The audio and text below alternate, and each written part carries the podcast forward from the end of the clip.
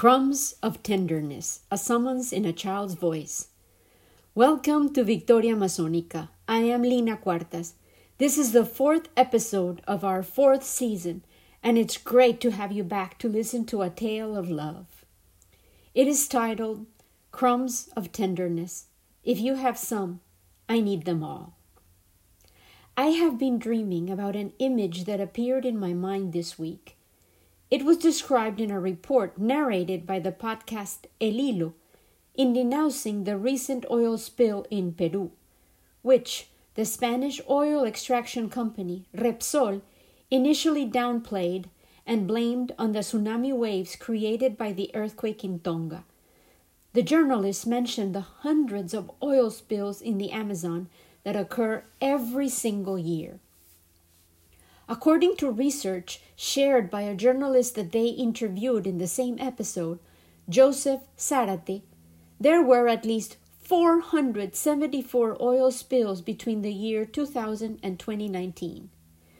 The same reporter also highlighted the fact that these are recurring instances, occurring because of lack of maintenance of the ducts, negligence, and sometimes attacks to the pipelines carried out by opponents or political dissenters.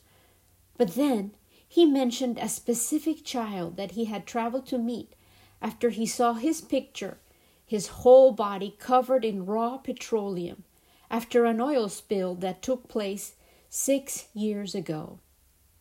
He described the dark, viscous fluid that was smeared all over the small boy's tiny frame, which was the result of his work trying to contribute to the cleanup of his community's beloved river, the Chiriaco. The Argentinian Petroleum Company, which managed a large area infamous for its frequent oil spills, had hired the community members, even children, to do the job that it was responsible for executing itself, professionally and legally. The levels of poverty in such indigenous villages are so high that any opportunity to make a few dollars is seen as a godsend, and the population often disregards the perils, eager to capitalize on the disaster, or is completely ignorant of the perils of such filthy task. The image of that child, whose name was Osman, and his situation has played over and over in my mind.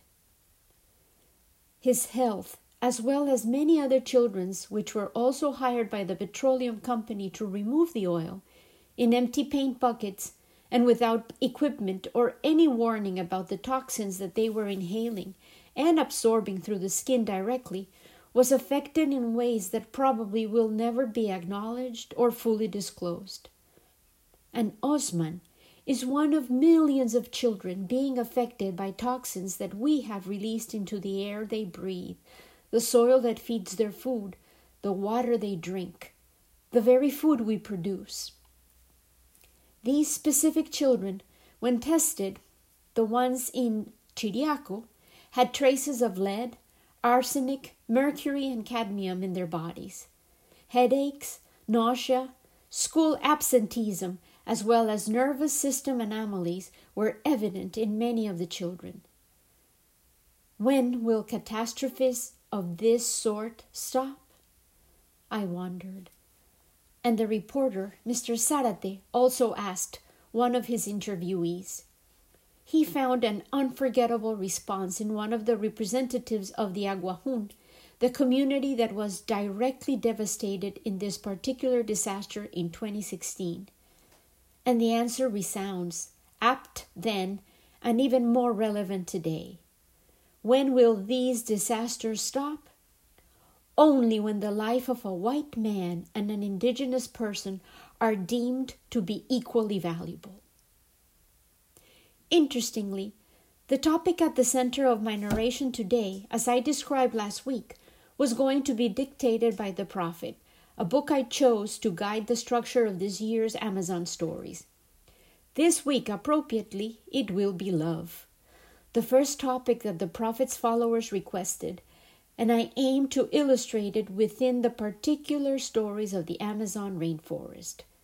I had already planned to go beyond the scope of romantic love and focus on the more wild and passionate one that unfolds between the rainforest itself and its inhabitants. However, as I heard about the recurring and worsening intoxication of the emerald forest and her rivers of life, I had to move a little further back to see a larger perspective between the forest as a receptacle of life and us humans, the stewards of its wealth and health.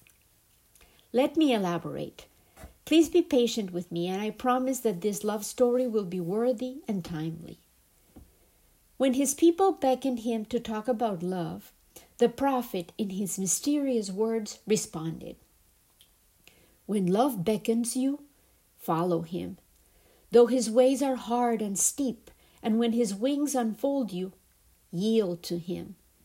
Though the sword hidden among his pinions may wound you, and when he speaks to you, believe in him. Though his voice may shatter your dreams as the north wind lays waste the garden. Love is thus initially described as the agent of a wild romance, one inspired by a bewitching being, and I was reminded once again of the seductress I described in the last episode, the Victoria Amazonica herself, which offers the unabashed performance of her blooming ritual, yet guards her secrets and treasures with barbs and exaggerated size and a flashy color scheme and mutation sequence designed to maximize her odds of survival. Love offers the prize of delight, but also the possibility of pain. The habitat itself, which the bloom represents, Amazonia, is also alluring, enigmatic, and it has attracted explorers, scientists, and adventurers of all sorts throughout history. The rainforest, like the fully deployed, alluring glow of the giant water lily, looks majestic, powerful, healthy, and strong. Yet, when studied in detail and analyzed with rigor, both the bloom and the emerald forest are found to be vulnerable organisms.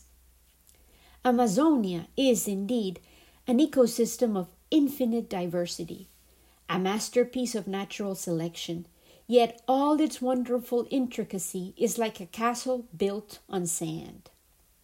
Here, I am quoting literally from Amazonia, a fantastic short scholarly tome published in 1971 by Betty J. Meggers, an anthropologist, an expert on the South American lowlands and tropical rainforest.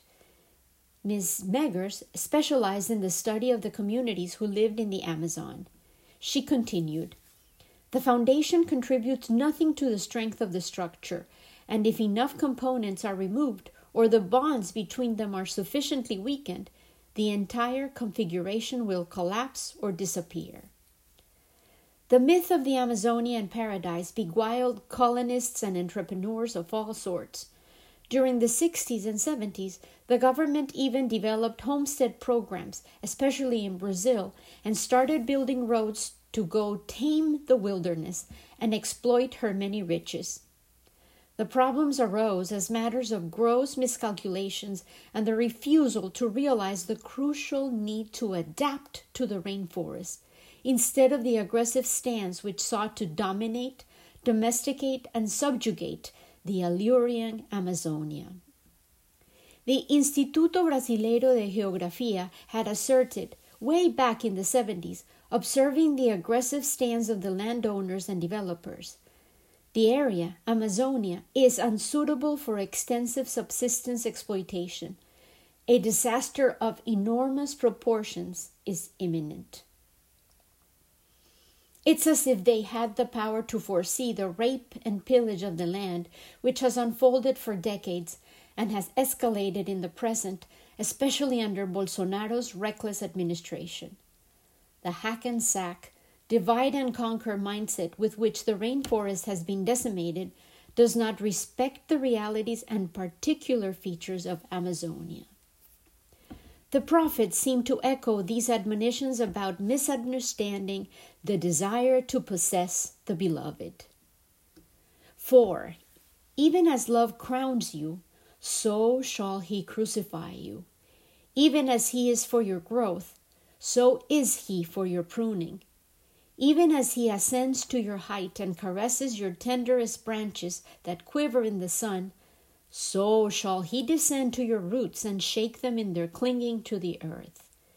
Like sheaves of corn, he gathers you unto himself. He thrashes you to make you naked. He sifts you free from your husks. He grinds you to your whiteness. He kneads you until you are pliant.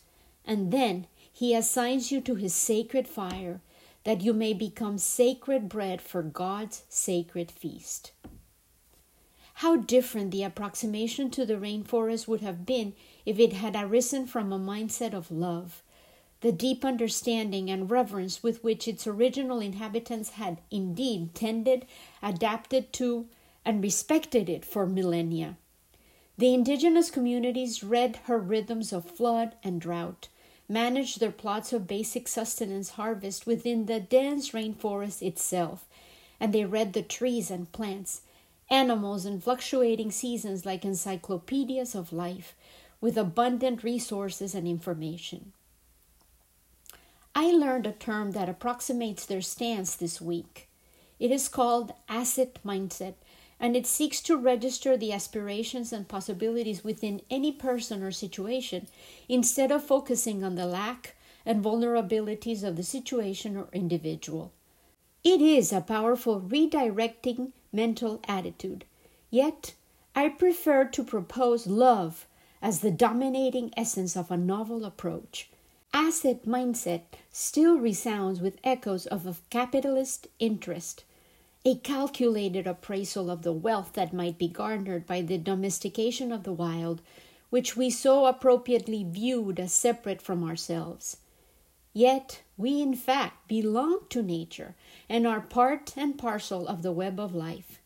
And so are our very roots and fruits, our ancestors and our descendants. And in overexploiting, decimating, and abusing the forest, understood here as the symbol of life itself, as Diana Beresford Kroeger so lovingly asserted in the introduction to her book, Global Forest. The forest is the environment that drives and fulfills the dream of each leaf in a vast rhythmic cycle of life called life. Nothing is outside. We are all of it in a unity that transcends the whole. Maybe, just maybe, this resonates of God. If that is so, then we are all His children. Every earthworm, every virus, mammal, fish, and whale every fern, every tree, every man, woman, and child, one equal to another, again and again. Her words take me back to the glow I dreamed about in Osman's eyes, the little boy I told you about in the introduction. It was so much like the glow in Laurita's eyes, framed by wilderness. Human eyes, alive, your eyes, my eyes, the eyes of each human being, more similar each of us to the other than distinct. And I'm reminded of a poem I wrote long ago when my firstborn arrived with her own blooming, questioning eyes to fill our lives with meaning. It's called The Summons.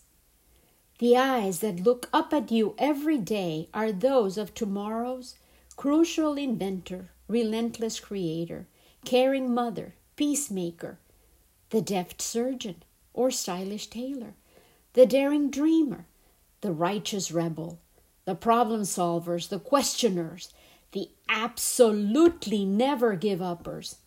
They are the reason why the world will be recreated, reshaped, remolded. In every tiny baby there is hope, and they need us now ready, believing and trying, playing and guiding, today and every single day. They all need us, even the ones who are roaming the streets, hungry and lost, the ones who have no more hope left, the ones that we have forgotten, those we'd rather describe as the others, those we label as aliens, the refugees, the darker skinned, the ones we fear, those we'd rather discount, ignore, and have forgotten about for so long. so much heart space where love should reside has been taken over by fear, by prejudice, by a freeze that love can thaw. Every child is an inheritor of the forest, the arboreal cover of the planet. This is called human inheritance, and with this term I am echoing Beresford Kroeger's voice again.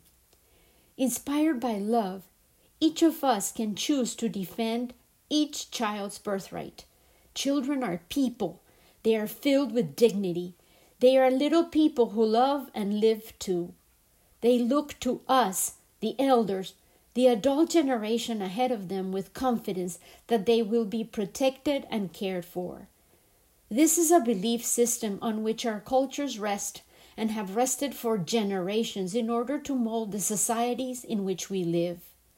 To cut down the global forest is a deep and personal betrayal of every child on this planet. It is a robbery of their imagination and a looting of their future. For you see, there is really so much in a child. The conception of a child is the conception of all knowledge.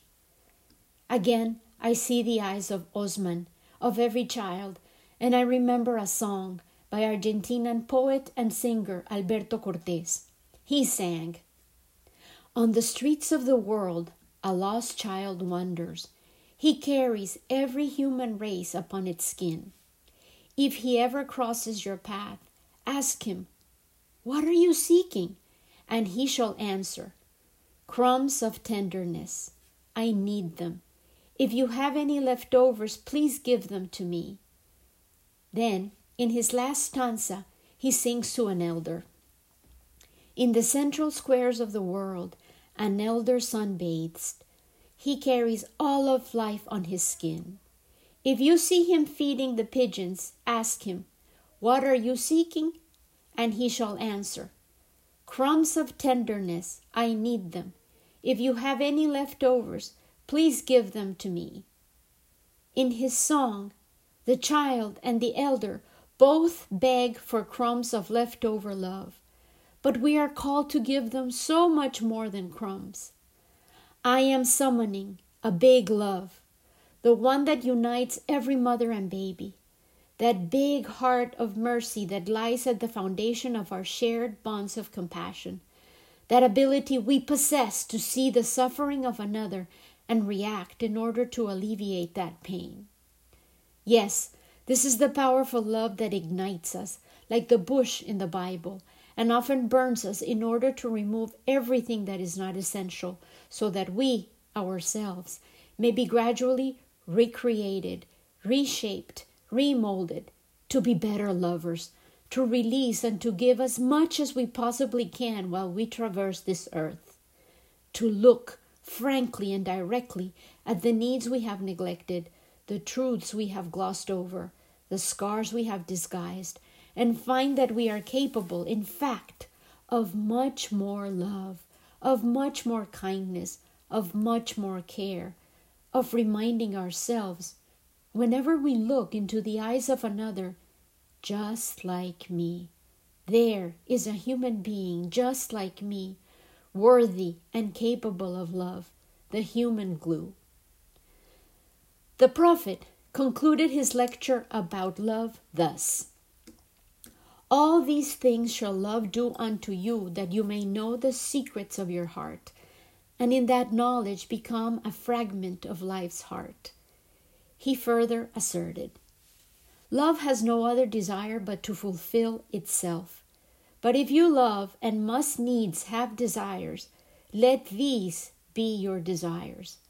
To melt and be like a running brook that sings its melody to the night, to know the pain of too much tenderness, to be wounded by your own understanding of love, and to bleed willingly and joyfully, to wake at dawn with a winged heart and give thanks for another day of loving, to rest at the noon hour and meditate love's ecstasy, to return home at eventide with gratitude, and then to sleep with a prayer for the beloved in your heart and a song of peace upon your lips.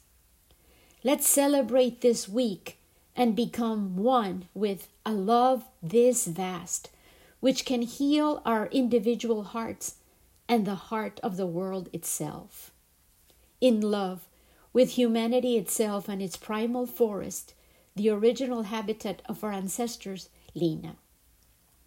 This episode is dedicated to Osman, the child who found his way into my dreams, and to a young man whose name convocated us all to love, Ahmaud Arbery, who was killed because of the color of his skin. May there be justice for him and his family. See you next week.